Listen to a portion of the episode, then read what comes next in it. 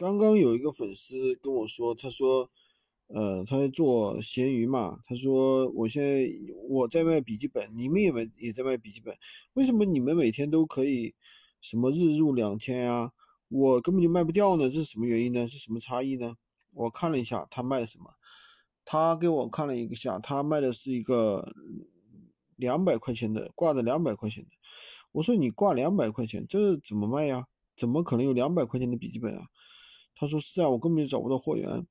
这就是怎么说呢？有些人啊，做了很长时间的闲鱼，他并没有经过专业的指导和专业的培培训，他也不熟悉这个市场，知道吧？因为我们现在其实做闲鱼做的是精耕细作，就是说你不光是要熟悉什么闲鱼本身的那些大的逻辑啊，大的逻辑大家都知道，对吧？除了大的逻辑的话，还得有人带着去操作。带着操作什么意思？就是比如说我们有货源，有货源给你供货，对吧？